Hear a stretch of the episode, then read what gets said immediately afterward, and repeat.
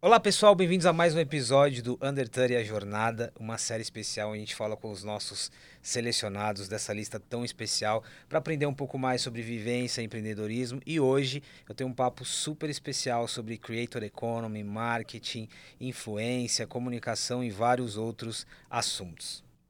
Hoje a gente recebe essa dupla especial, Julia e Arthur que fundaram a mesma ecossistema, que eu poderia chamar de agência, mas tem várias coisas envolvidas aqui. E eles vão me ajudar com o sobrenome, porque eu tô aqui ensaiando esse abre e o sobrenome não sai. Júlia, Arthur, bem-vindos. Júlia? Braide. Braide. Eu fiquei aqui tentando e tentando. Arthur? Arthur Kine. Kine, pronto, pronto. Agora, agora vai, agora, agora tá certinho. Agora foi. Agora foi. Primeiro, queria super agradecer a presença de vocês aqui na jornada. É, a gente uma série especial falando com os nossos undertunners, entendendo de empreendedorismo, negócio, mas principalmente de histórias, né? O que a gente mais é, gosta de contar aqui na Forbes e, e, e vocês já come... a gente já começa por uma dupla não óbvia, né? Eu não diria improvável, mas uma dupla não óbvia. E antes de falar de, de Mess, queria que vocês falassem um pouquinho de vocês, assim, como foi esse encontro, em que momento que vocês se tornam parceiros de negócio.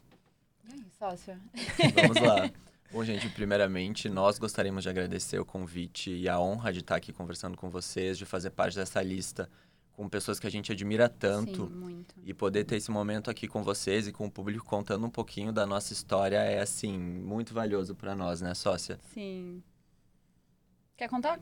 Eu Vamos. conto? Pode- às vezes pode tem versões contar. Complementares. complementares. Mas, basicamente, que nem você falou, é uma dupla inusitada, até em- no quesito geolocalização, sou cearense, é, nordestina, o Arthur é do sul, e a gente se encontrou aqui em São Paulo. Então, são dois eixos se encontrando aqui no Sudeste.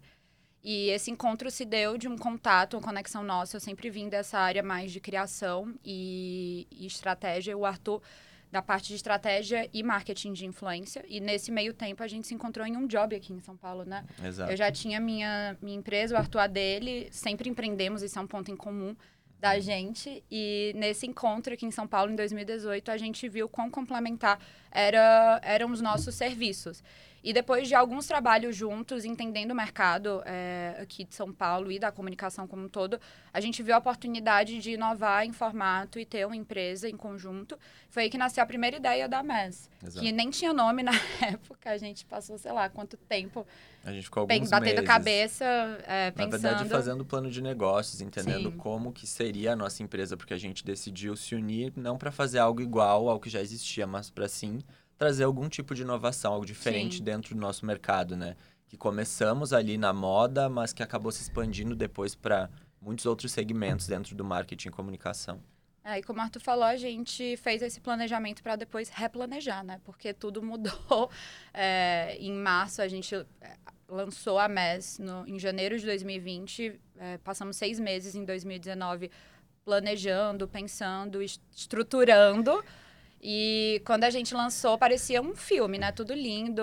É, foi um- uma junção em que a gente já começou com a cartela de clientes, então isso é algo muito legal. A gente não fez aporte no começo, então a gente tinha ali é, duas frentes de atuação de negócios e a gente encontrou um ponto ali de sinergia e readaptou e planejou. Então a gente já começou com clientes, já começou é, nessa parte ativa, tendo já fluxo de caixa e tudo.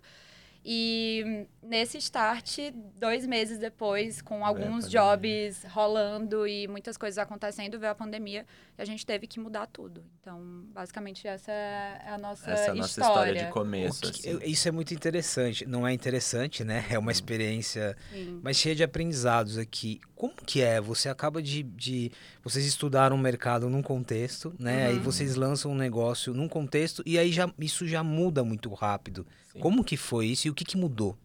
Bom, vamos lá. É, Eu vou citar aqui uma frase de um personagem de um livro que eu amo, que é, uma, é ficção, mas faz total sentido aqui, tá? Que é de Game of Thrones. Tem um personagem que fala que o caos é uma escada. Chaos is a ladder. E isso faz muito sentido porque a pandemia foi um- uma situação caótica no mundo todo em que muitas coisas mudaram e isso se criou oportunidades dentro de áreas, né? Então, a comunicação, acon- dentro da comunicação aconteceu uma grande reviravolta, mas a gente viu as oportunidades que surgiram a partir disso. A gente viu esse olhar para conteúdo, esse olhar para o digital, esse olhar para novos formatos. Foi o que a pandemia trouxe. Claro que foi assustador no começo. né? Nos primeiros meses a gente ficava dentro de casa se olhando, tal, o que, que a gente vai fazer? praticamente tudo que a gente tudo que a gente tinha como certo, né, sobre como se comunicar, sobre formatos, mudou, porque as pessoas estão dentro de casa, elas estão tristes, elas estão chateadas com essa situação de mundo. Então, o que, que a gente vai fazer a partir, de, a partir daqui? Mas quando as ideias começaram a se clarear, assim, a gente percebeu as estratégias que a gente tinha que seguir, né, sócia? Sim. Então, no começo, quando a gente teve um, um esvaziamento de clientes, né, porque muita gente cancelou o contrato nessa época, a gente começou a fazer autorais.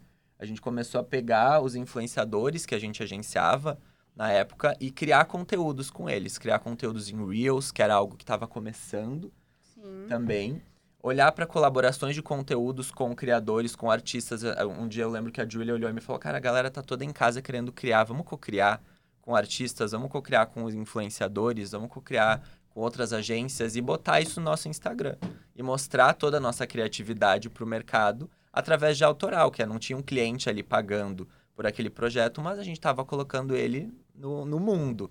É. E isso começou a surtir muito efeito. No começo da pandemia, acredito que o nosso nome ele fez muito sentido, né?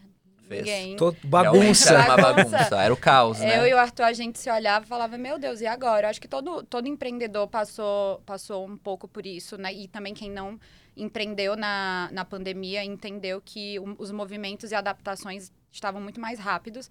Mas isso que o Arthur falou foi muito verdade. Quando a gente é, entendeu, porque teve esse espaço de tempo que ninguém estava entendendo nada, depois a gente entendeu que era algo muito grande, que ia gerar um impacto muito é, específico no nosso mercado.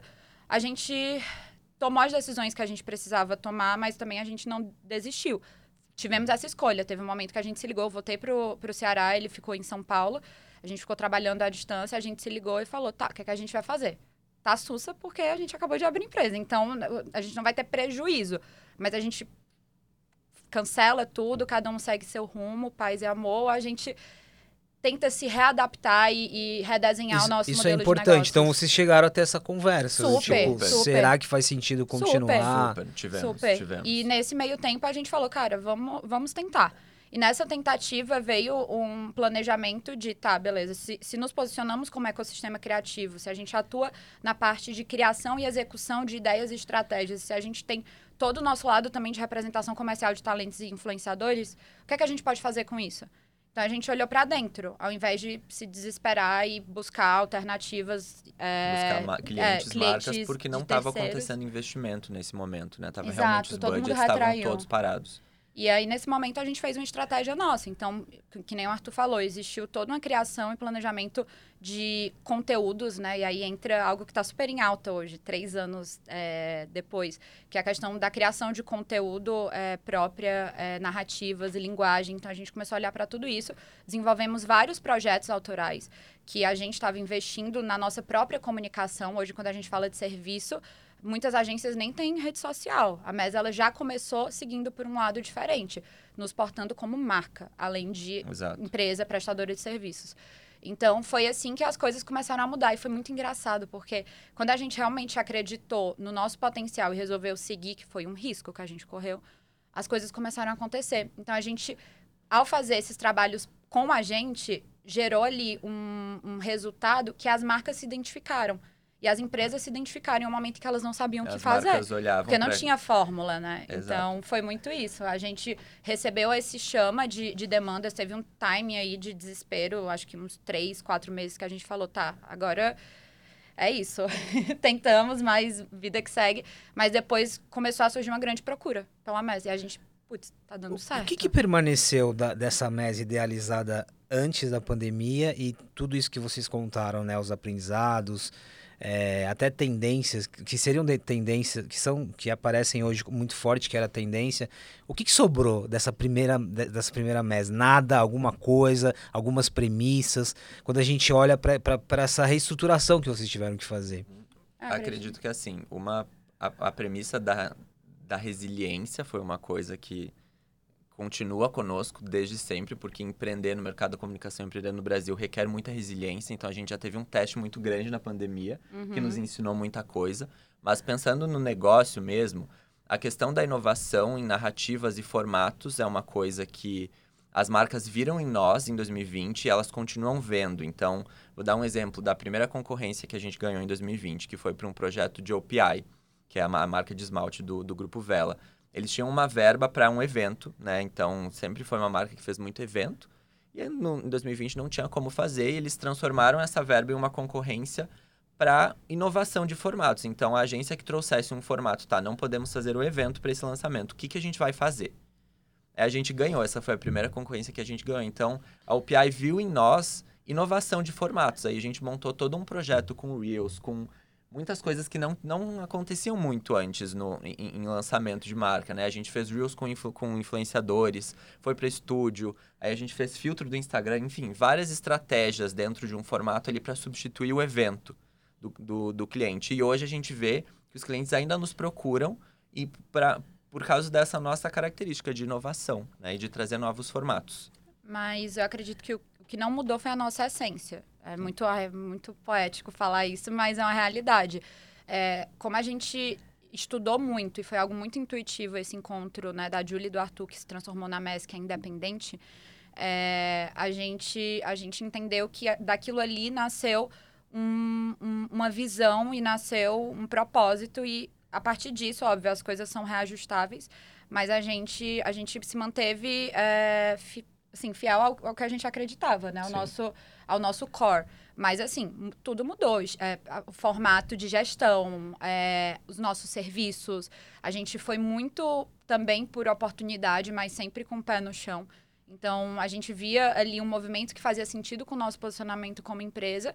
Então, a gente testava aquilo ali, mas não de uma forma bagunçada.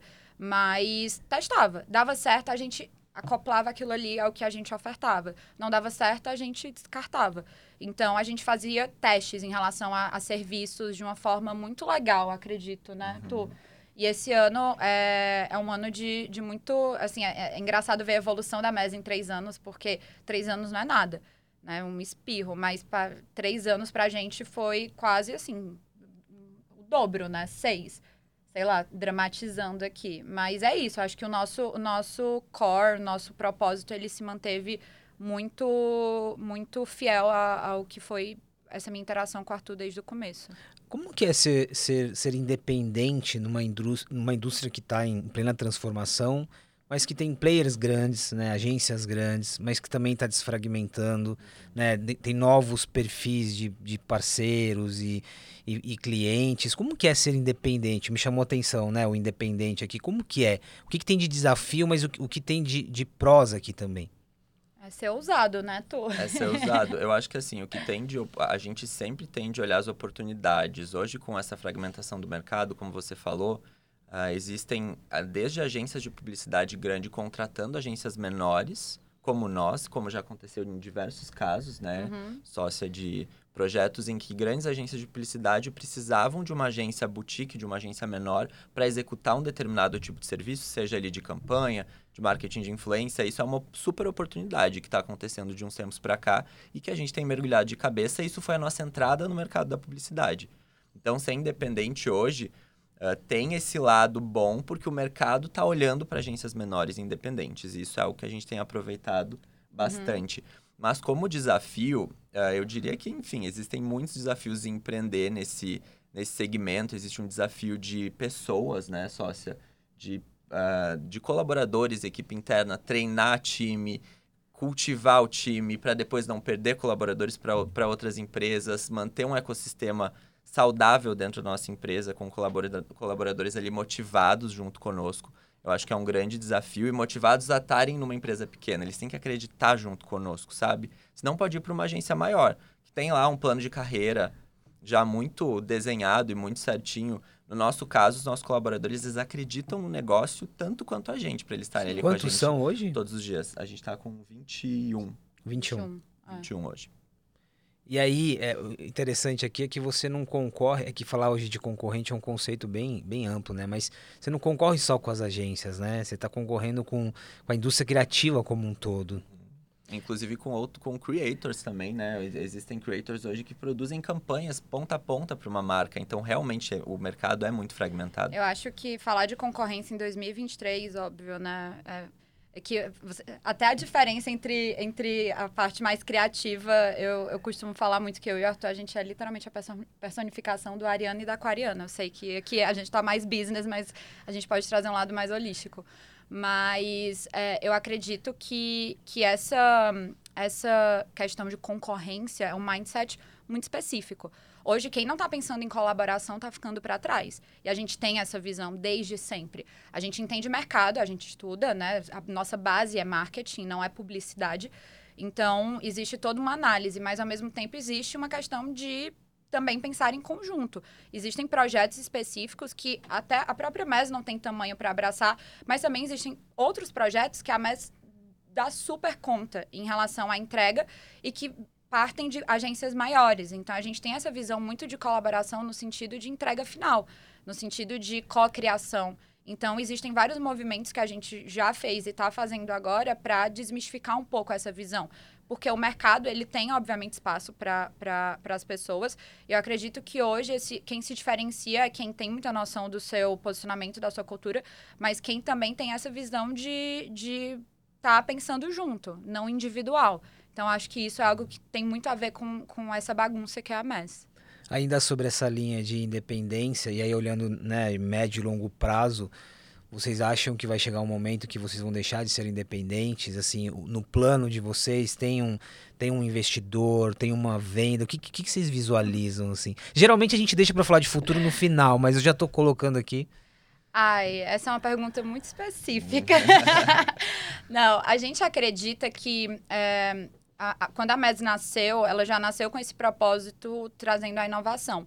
A gente já nasceu no digital. Hoje o digital ele é a base de muita é coisa. De é, a gente tem aí tá vivendo um avanço tecnológico também. Você, é, como, como ninguém sabe também disso, né, que é sua área também. É, e isso, isso nos traz muito uma visão de que o nosso, a nossa entrega ela é algo, é, ela é específica e ela é boa.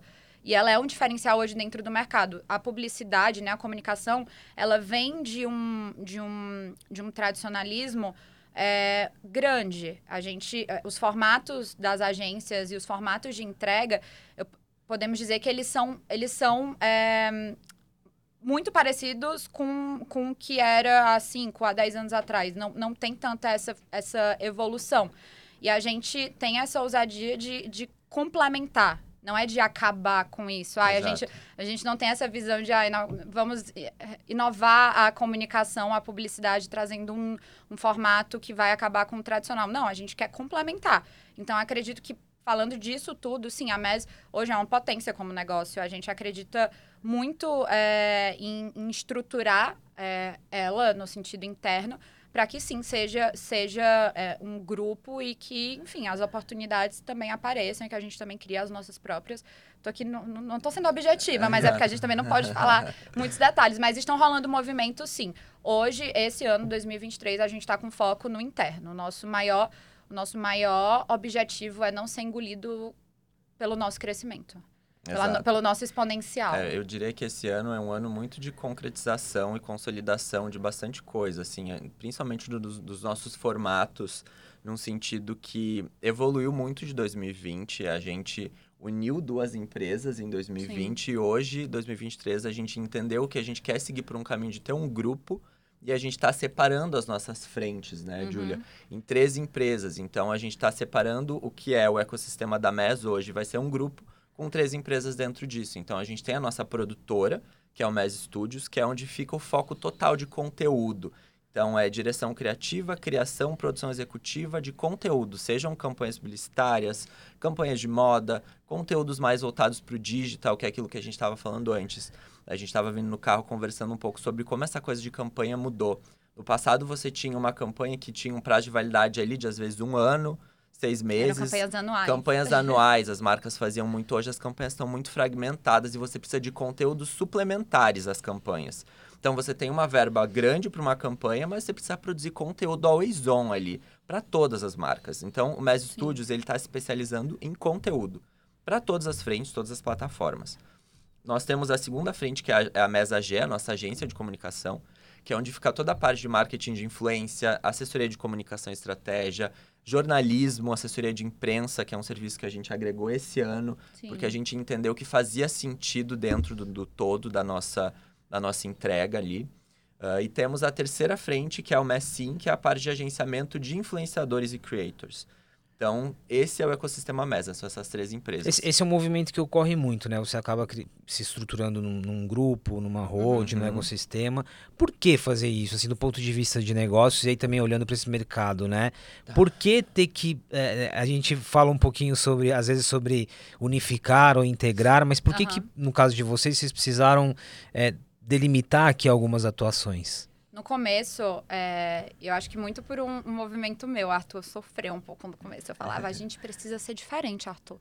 A gente não pode ser mais o mesmo. Pelo amor de Deus, a gente já vem aí acompanhando toda uma crescente de mercado e as pessoas não estão inovando e a gente precisa ser diferente. Aí, beleza, ele comprou a minha ideia do ser diferente. Aí, o ser diferente foi: a gente começou em um, um, um uma coisa só.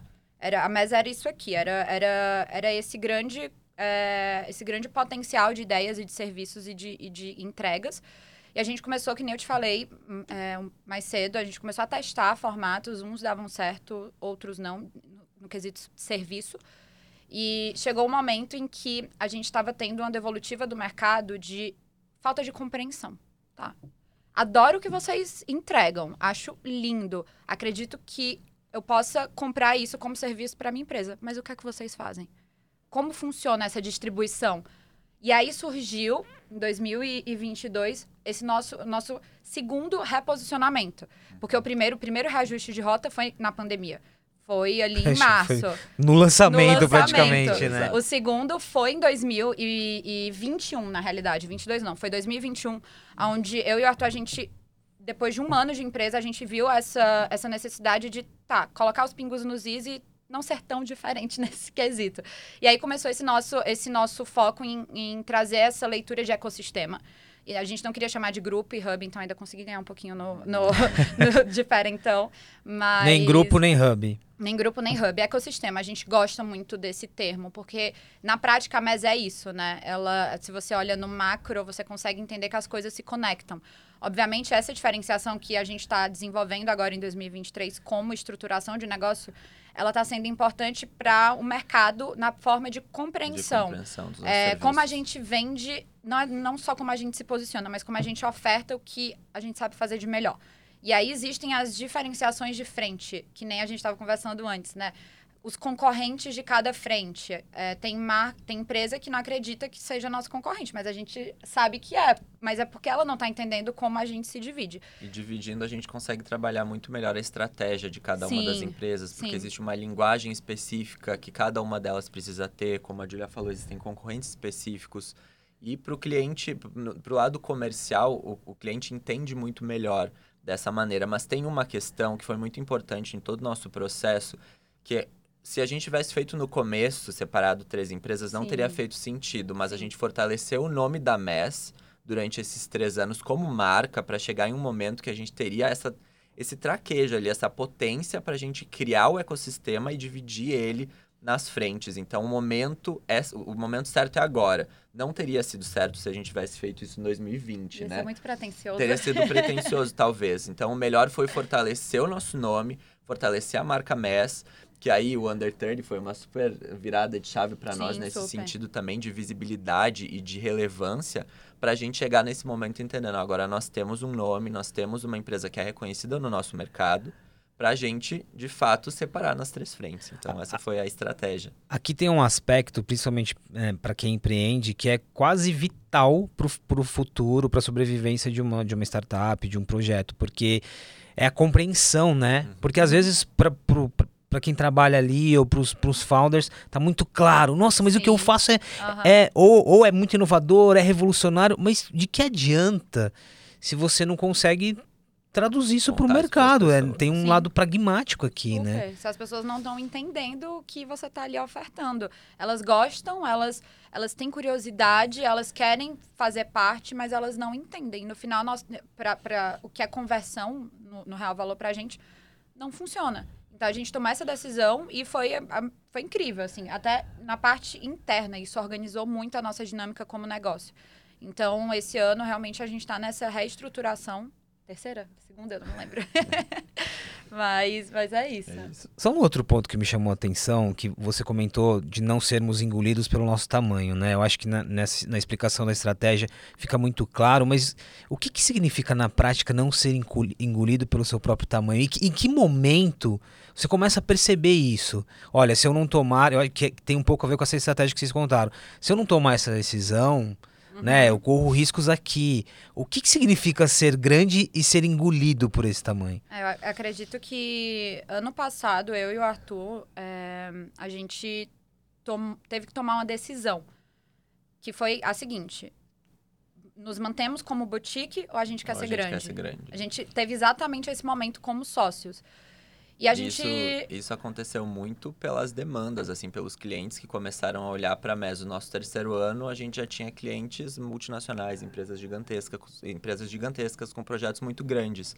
Então, para você atender esse tipo de cliente, você não pode ser boutique, você tem que ser grande, você tem que ter processos muito bem definidos, você tem que ter uma organização interna muito bem definida e você precisa ter formatos que, que aí a gente começou a olhar para os formatos do mercado, como que as agências funcionam, né? Como a gente de publicidade funciona, como produtora funciona, o que, que a gente pode trazer de ensinamentos para o nosso formato também, para fazer sentido, para a gente se estruturar para atender esses clientes. É, e o ser grande não necessariamente, assim, né? O termo já diz, ah, é uma coisa enorme. Não. Não. Mas o pra gente era, ou a gente, a gente quer é, focar em, em ter entregas é, mais extensas, ter clientes mais é, fixos, no sentido mais de nicho, é, ou a gente quer abrir um pouco mais é, a nossa- as nossas frentes e, e realmente abraçar essas oportunidades de procura que estão surgindo, né, de demandas. Então, quando a gente resolveu ir para o grande, né, que a gente apertou um botão e a gente cresceu do nada, mas a gente tomou uma decisão de que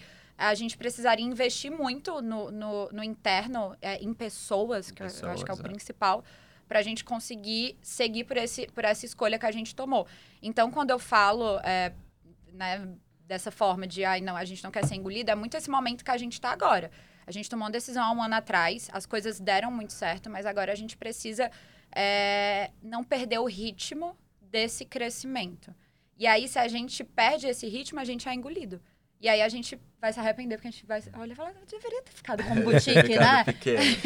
isso, é um, isso é um momento muito desafiador na vida do empreendedor, porque a gente tem que, na nossa dinâmica interna, a gente tem que desapegar de muitas tarefas e É capacitar muita um time para tocar isso enquanto a gente vai para o estratégico. Então, a gente tem, tem acontecido muito uma saída minha e da Júlia do operacional para o estratégico da empresa, porque senão realmente esse plano ele não vai dar certo. A gente Que tem tá também não, é, um- que não é um processo fácil, né? Não Zero. é. Não é. Zero. É o que mais eu e o Arthur, a gente realmente, assim, até em terapia, é é a Uhum. nossa principal pauta, assim. É essa questão do sair. Tanto eu quanto ele somos centralizadores. Né? Sim. Mas é, a gente entende que essa questão de é, ti- tirar ali um pouco da- do operacional de Julia e Arthur é necessário, mas é um processo. E agora a gente está nesse momento na prática. A gente está tentando fortalecer a nossa liderança e o que a gente percebe muito como liderança, o que a gente precisa assumir o papel hoje é de, primeiro, identificar o potencial nas pessoas quando a gente está contratando. Essa é uma fase essencial agora, a gente encontrar os talentos certos, entender a demanda deles e que eles entendam a demanda e a expectativa que a gente tem por eles. Depois treinar, né? Não, é- hoje a- como as agências são muito diferentes, a gente pode pegar alguém de uma agência de publicidade muito grande, mas o nosso formato é completamente diferente. A pessoa vai ter que aprender muito. Treinar Dentro. e ainda com o risco de perdê-los, né? com Que é... risco de perder, claro. E aí depois confiar, passar essa confiança, tipo, acredito no seu potencial, você consegue fazer e delegar que essa pessoa faça. Então são aí três etapas, eu diria. São muitas Que emoções. são, são muitas emoções, mas que é o, o que a gente vê a nossa liderança. Ela tem que ser, ela tem que ser lapidada cada vez mais para a gente conseguir sair do operacional e ir para o estratégico da empresa. Só, só para a gente terminar essa parte de insights de empreendedorismo, é, o fato de ser centralizador, centralizadora, é um defeito ou é uma característica? Ou quando que pode ser um defeito, ou quando que pode ser um grande desafio ser centralizador? Ou quando é necessário? Quer falar essa? No começo, Aquela- vamos lá. No começo da empresa, quando o time é muito pequeno, claro que é uma vantagem você ser centralizador e você conseguir desempenhar ali várias tarefas Super. diferentes Uhum. num curto período de tempo. Mas no nosso momento, uh, não é, é uma desvantagem, na verdade é um ponto a, ser, a, a, se evoluir. A gente tem que descentralizar, a gente não pode concentrar tudo na, nas nossas mãos, senão a gente não olha para a empresa, a gente não olha para os nossos diferenciais, não olha para o futuro da MES, estrategicamente. Então, no momento agora, ser centralizador é algo que a gente tem que trabalhar e tem que mudar. É um impasse, eu acho que o Arthur é um definiu super bem. No começo é ótimo porque a gente consegue entregar, depende gente da gente tudo, no máximo exato. de uma ou duas pessoas. Quando o negócio cresce, a gente é, muitas vezes se limita ao nosso próprio pensamento. E essa não é a nossa cultura. Eu acho que isso é uma palavra muito importante. E a partir do momento que a gente tomou essas decisões nesse curto período de tempo da mesa, a gente entendeu que a gente precisava soltar, mas o soltar não é, ai, façam, é ensinar. É ensinar. Né? O, o, tem o treino e tem a parte do ensino. A gente está cada vez mais acreditando nisso como organização. E com é, to, tudo isso que você falou, ai, com o perigo da pessoa sair e ir para outra empresa. Óbvio, são, são ócios do, do ofício de empreender. A gente, eu, eu, Arthur, a gente tem o mesmo timing de, de empreendedorismo, né, Tu? São uhum. nove, oito anos. anos e é o que a gente passa há quase 10 anos, né? É, é isso. Mas a gente acredita que nesse momento agora, o, o, descentralizar está sendo a melhor coisa que a gente está fazendo, até porque a gente está dando oportunidade. Isso Exato. é o mais legal. De ter novas visões, de, de acreditar em novas ideias e, como gestor, fa saber fazer esse, esse, esse direcionamento. Então, Agora é o momento que a gente ainda sofre com, com essa questão dos, de, de centralizar as coisas, mas está sendo muito é, boa essa experiência na prática. E finalizando, de... assim, esse ponto, no eco, dentro de um ecossistema criativo é muito importante que você tenha muitas mentes criativas, pensantes e que sejam ouvidas. Porque se você centraliza, você não escuta o que as outras pessoas estão falando. E a qualidade da tua entrega tá aqui, né? Total, tá, total. Total, total. A, a, qualidade da entrega, ela depende do ecossistema como um todo, não só de mim e da Júlia, né? Depende de pessoas capacitadas do nosso lado, que tenham ideias boas e que a gente esteja ali disposto a escutar as ideias deles e deixar eles executarem. Exato, isso né? foi muito legal também, só para finalizar. É, antes existia uma dependência muito grande. Ah, eu quero o Arthur nisso. Não, eu quero a Júlia nisso. E a gente conseguiu chegar em um momento em que as pessoas querem a MES. Independente do Arthur ou da Julia. Esse é outro, esse é, é outro ponto crucial para qualquer negócio, né? Quando a figura do fundador, da fundadora, precisa. É, tem que ser empresa, né? Não, não, porque senão você de, fica muito dependente. Sim. Sim. Mas isso tá, foi até uma virada é, do ano passado, né, Tom?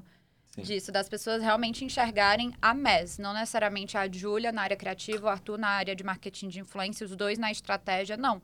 E aí esse, esse desapegar nos trouxe muito mais, muita flexibilidade interna de gerir times, né? E de acoplar mentes em desenvolvimento de projetos. Vamos para o nosso tripé agora, marketing, influência e conteúdo, para entender um pouco mais sobre a indústria, o ecossistema. Vamos começar pelo marketing, né? As empresas que estão ali do outro lado, as marcas. O que está acontecendo com, com essa figura? Assim, é claro que é, muda muito conforme o segmento, a indústria, o momento, mas tem alguns pontos em comum, né? E quais são esses pontos em comum hoje quando as marcas estão atuando com vocês? O que, que elas estão buscando? Em determinado, determinado momento é construção, é resultado, é, são muitas coisas ao mesmo tempo? São muitas coisas ao mesmo tempo. Eu acho que tempo. isso nunca vai deixar de existir. É óbvio, o resultado ele precisa, ele, ele é necessário, né?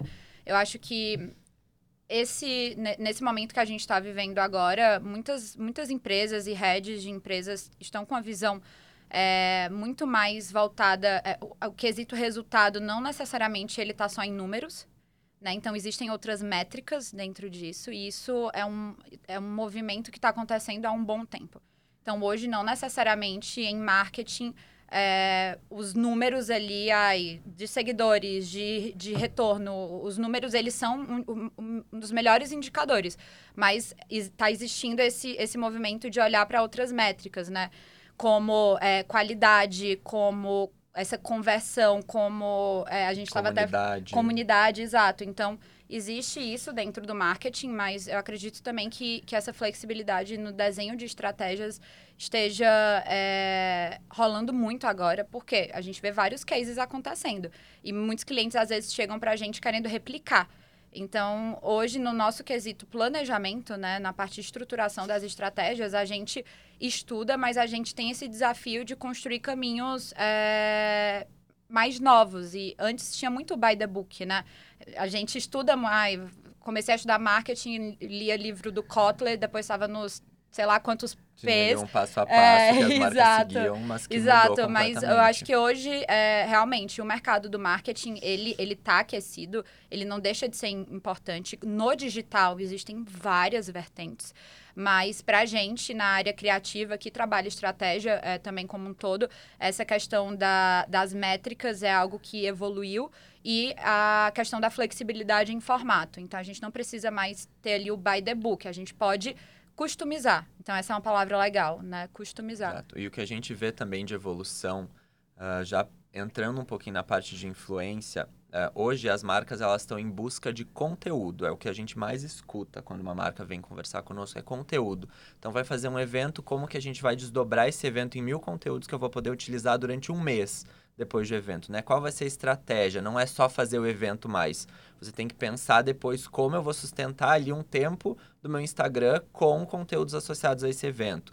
Ou como que eu vou gerir o meu TikTok. Hoje em dia as marcas ainda estão muito confusas sobre como começar um TikTok, né? Começa com os creators, começa tendo um perfil próprio, como ir alimentando o perfil próprio, sendo que as regras são completamente diferentes do Instagram. Então, o marketing, ele está Uh, existem muitos desafios. Existe o desafio também que os influenciadores não estão mais performando como performavam antigamente, porque a plataforma está entregando menos, o Instagram está entregando muito menos, tanto para as marcas quanto para os creators. Então, como que a gente vai conseguir trazer resultados sendo que a plataforma não está ajudando tanto? Aí o TikTok surge como aí um novo player que entrega muito mais conteúdo, mas que os formatos ainda não são dominados pelas marcas. Sim. Então a gente tem muitos desafios aí de conteúdo. E um olhar que tem que ser sempre para a comunidade. A gente vê o poder da comunidade dentro do marketing em diversos, em diversos casos. A gente fez recentemente uma collab de uma influenciadora agenciada por nós, a Robertita, com a CIA. E a gente viu o poder de comunidade. Ela é uma influenciadora que não tem, tem 70 mil seguidores, mas o poder de comunidade que ela levou para essa collab, que se esgotou no dia de uhum. lançamento, foi gigantesco. Então, a, as marcas têm que olhar para os nichos, ela tem que olhar para a comunidade e fortalecer isso sempre. Eu diria que é um desafio, mas é o caminho para onde o marketing tem que se encaminhar, né? Para onde o olhar do marketing tem que se encaminhar, é para a comunidade. Aqui ainda em influência, praticamente há uma década a gente vem discutindo a evolução, né, do, do, do que a gente já, já chamou de influência. Hoje a gente fala muito na Creator Economy numa perspectiva mais ampla.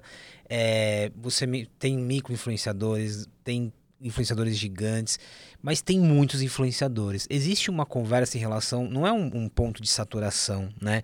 Mas um, um, ajuste, porque assim, às vezes a pergunta é, tem investimento para né? E, e, cada dia estão surgindo. Uhum tem investimento, não tem? Isso esbarra um pouco no dia a dia de vocês, assim, quando a gente uhum. olha pro, pro ecossistema de influência, assim, para onde eu olho? O que, que vai me dar um endosso do influenciador, né? E esses que estão surgindo, como que é essa ansiedade, por um lado, também? É, vamos lá, a gente tem muitos desafios nesse sentido. Se você olha para um contexto global, a gente tem aí a crise das big techs acontecendo, então, budget de marketing que está diminuindo nos, no Vale do Silício, nos Estados Unidos, e diminuindo no mundo, mundo todo, todo, onde essas empresas têm sede, e eles são grandes investidores na, na, na publicidade e nos, e nos influenciadores.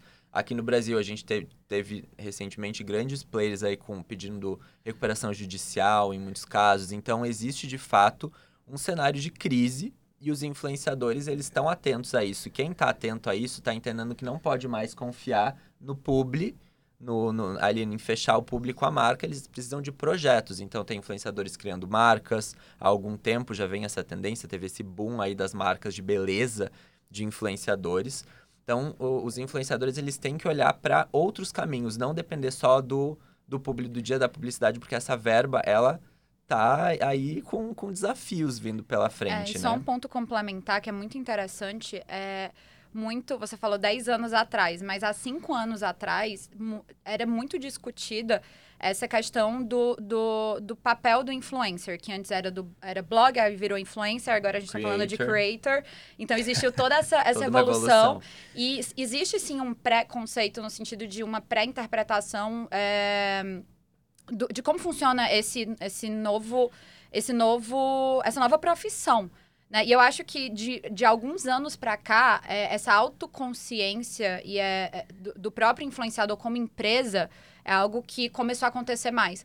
Porque como, como foi uma virada muito grande, né? tanto do digital como dessa nova profissão, a saída dos blogs para as redes sociais, e aí depois a gente entra na parte mais histórica. Mas existi, existiu esse momento também que os influenciadores é, eles estão olhando agora, não é que começou agora, eles começaram a olhar há algum tempinho é, e se entender como empresa. Então, hoje na MES, por exemplo, na, na nossa frente de, de talentos, é, com, representando os nossos creators, a gente faz também um trabalho muito de estruturação de negócios com eles. É, com, tá, vamos lá. No momento que você está agora, qual a estrutura de business que você precisa ter? Qual a equipe que você precisa ter? Como você está fazendo esse, essa sua estruturação? Quais são os projetos? Para onde você quer crescer? É, quais são os seus objetivos? É... é muito isso, né? Existem influenciadores que começam ali, às vezes, pela fama, às vezes por N motivos, mas não tem um objetivo claro no final. A gente sempre instiga isso, né? Quando a gente Sim. conversa tanto com os nossos agenciados quanto creators que estão aqui no nosso ecossistema, sobre qual é o seu objetivo no futuro e qual é a base de equipe você precisa para chegar lá e quais são as estratégias para você não ser só mais um, porque a gente está de fato vivendo uma saturação. A gente e... se pergunta sempre o, o, que você falou. Será que tem, vai ter verba para tanto influenciador? Será que vai ter público para ver tanto influenciador daqui a pouco? Então, realmente tem muitos, mas que tem relevância, propósito, são poucos, né? Exato, mas aí entra a questão do, do diferencial. Quando a gente tem uma, uma, uma demanda é, boa, mas uma oferta maior do que isso, a, a, a, conta não fecha. E aí começa um grande, uma grande questão que é essa. É, o resultado é importante, mas além disso, é muito mais o posicionamento e, e, e como é, e a qualidade daquilo que aquele influenciador está comunicando, seja nos seus segmentos distintos. Então, é, existe esse olhar para agora para isso, né? Tanto deles quanto das marcas. E aí, olhando para mercado, existem vários movimentos acontecendo. Eu amo falar desse tema. É, existem vários movimentos legais acontecendo. É, a gente estava falando no carro, né, de UGC, User Generated Content. Content. E como as marcas agora estão entendendo que tá, antes era, era as, as, os big names, né? A, a, gente veio também da questão das celebridades que depois tiveram que ter essa virada para o digital. É, e aí a gente vinha dos números grandes, que entendeu-se, tipo, se entendeu em um tempo que isso não era tão, é, não, não era tão mensurável. Aí a gente vai para os nichos, e aí dentro dos nichos os tem as comunidades, os micro-influenciadores. Aí cá. a gente nicha mais ainda e a gente vem para as pessoas reais, que é o que as marcas estão fazendo agora. Que elas estão pegando uma verba específica, criando uma estratégia é, de, de comunidade no sentido de, tá, ao invés de contratar a Julia, que é, sei lá, uma influenciadora, uma influenciadora média, eu vou contratar a mãe dela. Porque a mãe dela tem 10, 15, 20 amigas que vão me gerar uma maior conversão do que a Júlia, que vai divulgar, sei lá, para 15 mil pessoas. Estou aqui fazendo uma analogia. Mas. E, o UGC está muito associado também à marca conseguir se inserir dentro de alguma narrativa que está acontecendo no momento. Então, algum acontecimento que está gerando um monte de meme. E aí a marca responde e a partir disso vários usuários ali, vários seguidores da marca começam a produzir conteúdo para ela. Isso é muito valioso quando de maneira inconsciente os usuários, os seguidores geram conteúdo para aquela marca sem que ela precise pagar, né? Então isso é muito o caminho. E qual que é o desafio de você conseguir capitalizar dentro disso? É você conseguir se conectar com as conversas de maneira rápida. Então algo aconteceu hoje de manhã que a internet toda tá tá um buzz em cima de algo. A marca tem que gerar um tweet ali naquele momento para entrar dentro dessa conversa. Você tem que ser muito rápido. É, e também Você é... tem que entender que tem, tá vindo algo que está começando a gerar um buzz dentro de um assunto, encaixar a sua marca dentro disso e deixar a mágica do UGC acontecer é, depois, tá né? muito atrelado à é liberdade é também, né? As pessoas têm mais liberdade. Eu não vou prender a uma entrega, a um briefing, uma pessoa que não trabalha diretamente com isso uma psicóloga, um arquiteto, pessoas é, que têm outros trabalhos, né? Outros, outras profissões. Então, isso é muito legal. E outro movimento que está aconte acontecendo, só para finalizar é, essa linha de raciocínio, é que a, nos Estados Unidos está é, tá rolando o um movimento das empresas terem os seus próprios influenciadores. Então, aqui também já existe isso, mas é, lá fora já está sendo falado de uma forma mais técnica disso. Ao invés de ter um budget gigantesco e contratar influencers que muitas vezes não consomem o meu produto, não entendem da, da minha marca ou do meu serviço, eu quero potencializar esse, essa criação de conteúdo interno. Então, é de dentro para fora. Então, a gente acredita muito que isso seja algo que no Brasil é, vá também acontecer, né? No seu período ali de tempo. Vocês deram várias definições aqui do, do, de Creator Economy. E Creator Economy, de novo, as definições são inúmeras, mas me chama atenção um ponto aqui e digam se isso faz sentido. É, quando né, você várias vezes pontuou a questão de comunidade, a gente falou sobre é, se tem investimento para todo mundo. Quando a gente fala de creator economy, esse, esse desenvolver o influenciador do ponto de vista de negócio, a gente está deixando de depender desse investimento que vem do marketing especificamente para olhar para outras linhas de receitas. Por exemplo, na comunidade, explorar a comunidade no bom sentido aqui, né? Uhum. Marcas diretas, é isso. Assim, a gente começa é uma descentralização também de onde vem sim. o dinheiro. De onde vem o total, dinheiro, sim. Total. Eu acho que existiu lá atrás uma descentralização da verba de marketing marketing, que ela ia antes uma grande parte para televisão e ela foi dividida entre milhares de outros players. E hoje a gente vê que os criadores de conteúdo não dependem só, não precisam depender só da verba de marketing das marcas, do publi ali do dia a dia. Eles podem usar plataformas para fazer conteúdos por assinatura, por exemplo, que é algo que está acontecendo um boom em várias frentes, em vários tipos de plataforma, que o creator ele está conversando e ganhando dinheiro ali direto de uma comunidade né, de uma comunidade de seguidores que estão ali interessados em algum tipo de conteúdo que ele queira oferecer e não está ganhando dinheiro da marca necessariamente. Então, realmente é uma descentralização, só que ela traz, e que eu vejo de uma maneira muito positiva, porque ela traz oportunidade de crescimento e de muitas pessoas empreenderem, né? Porque esses criadores, eles viram empreendedores. Então, eu vejo isso como uma democratização muito positiva. Eu vou terminar o nosso papo, porque agora eu me empolguei, eu quero uma consultoria aqui.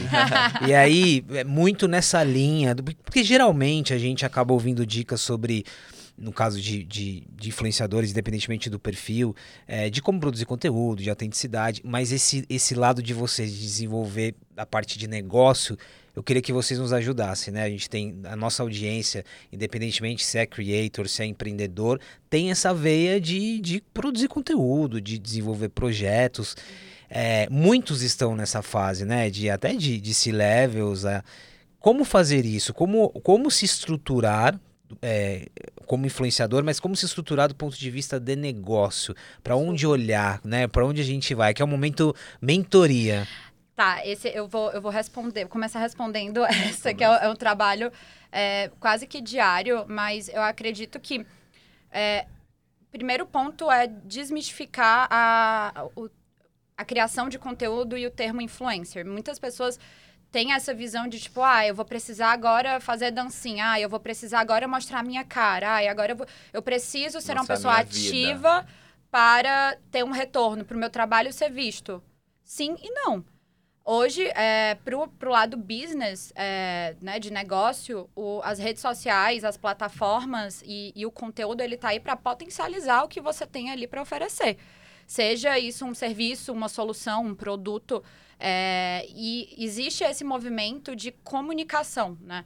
E falando do, da própria MES, é algo que a gente desenvolve muito internamente. É, tanto eu quanto o Arthur, eu fico puxando mais o Arthur fala assim, uhum. cara, a gente precisa desenvolver. É, a MES tem o discurso e, e o conteúdo e o posicionamento dela, mas eu e você, nós precisamos gerar conteúdo também, dentro dos nossos segmentos. A gente precisa encontrar formas, o Arthur não gosta muito de falar, vai por texto. Eu já sou uma pessoa mais comunicativa. Eu apareço na minha, na minha forma de narrativa. E isso é muito legal, porque gera uma conversão de negócio pra gente muito grande. Porque as pessoas, elas, além de humanizar, elas conseguem se identificar. Não necessariamente elas só associam a mesa a nós dois, mas elas conseguem se identificar e falar: putz, legal, eu preciso disso. Então, pego esse nosso exemplo para todas as áreas. É, dessa questão de desmistificar as redes sociais, a produção de conteúdo, porque é um aliado. Se você tem um negócio, se você quer potencializar isso, você obviamente tem a parte de growth, que você pode investir em ads e, e montar uma estratégia para isso. E você pode também estar tá ali falando para o seu público, para o seu nicho. Ah, Ju, mas tem 100 pessoas, mil pessoas que me seguem. São bota 100 pessoas dentro dessa sala, mil pessoas nessa sala. Então. Elas são é... interessadas no que você tem a dizer. Exato. Né? E, assim, agora partindo para a parte mais de dicas, né? Eu acredito que você precisa entender muito qual é o seu diferencial no sentido de, de serviço e, e de entrega. É, mini planejamento, eu adoro essa palavra, né? Mas mini no, planejamento, mini planejamento é nunca, nunca é demais. Então, você estruturar ali as suas ideias e estudar formatos.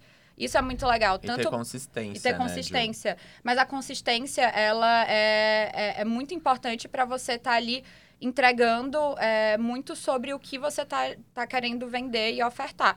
Mas a gente acredita muito nessa questão de desenvolver ali uma pesquisa, entender o que você se sente mais confortável e trazer formatos, né? Hoje o TikTok é um, um, uma super plataforma de pesquisa. Você consegue ter acesso à informação e, ao mesmo tempo, a, a estruturas de, de, de, conteúdos muito distintas.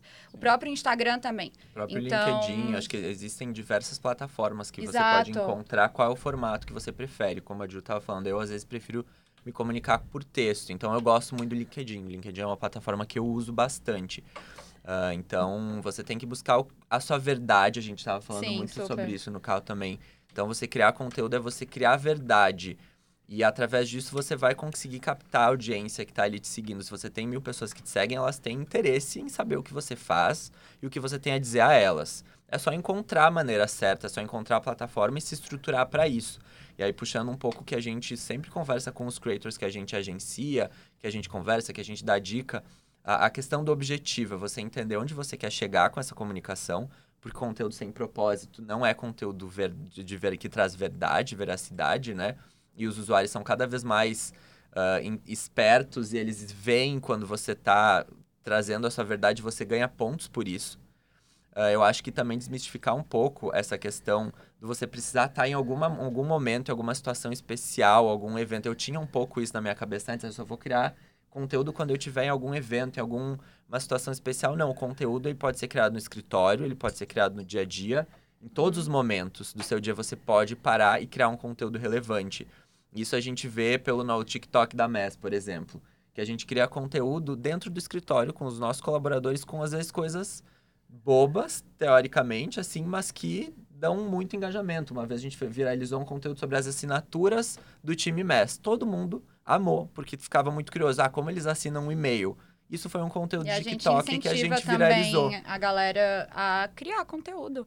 E que vai que isso vira também para eles e, enfim, é, é, é esse tem, movimento. Tem, tem, um aspecto aqui, e de novo, né? Volta lá a década, os cinco anos que a gente vem discutindo influência, mas ainda eu gosto muito desse olhar da desconstrução, porque é, é isso, às vezes é entender que influência não é, não é uma dança no TikTok, influência é uma estratégia de comunicação de negócio, é uma forma de interação da sociedade, é, é são muitas coisas ao mesmo tempo. Né? Às vezes a gente é uma responsabilidade enorme uhum. e às vezes a gente acaba limitando, né? E também ter a decisão de, de, de não criar conteúdo, né? Que também, é, é, uma estratégia, é uma estratégia. Né? Também é uma estratégia, exato. Por, porque é isso, assim, no, no, no, isso está muito baseado no teu objetivo da tua empresa e do, do, do teu lado como profissional e empreendedor.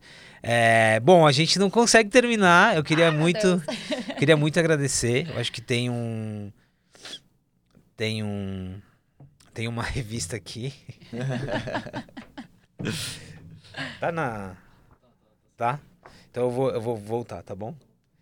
Eu queria muito agradecer, mas antes nós temos um ritual aqui que é assinar, né, a página. Olha que bonito. Ai, que demais. Ah, que demais. Então agora vocês deixam um autógrafo. Que responsabilidade, que só gente incrível. Inclusive, Ricardo, a gente quer muito te conhecer. Autógrafo.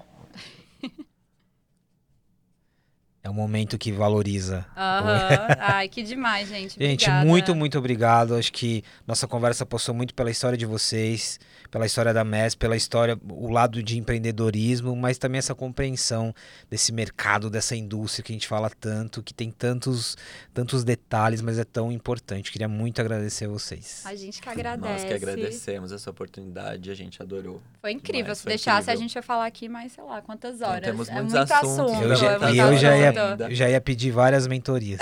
Muito obrigado. Obrigada, Muito obrigado, gente. Obrigado.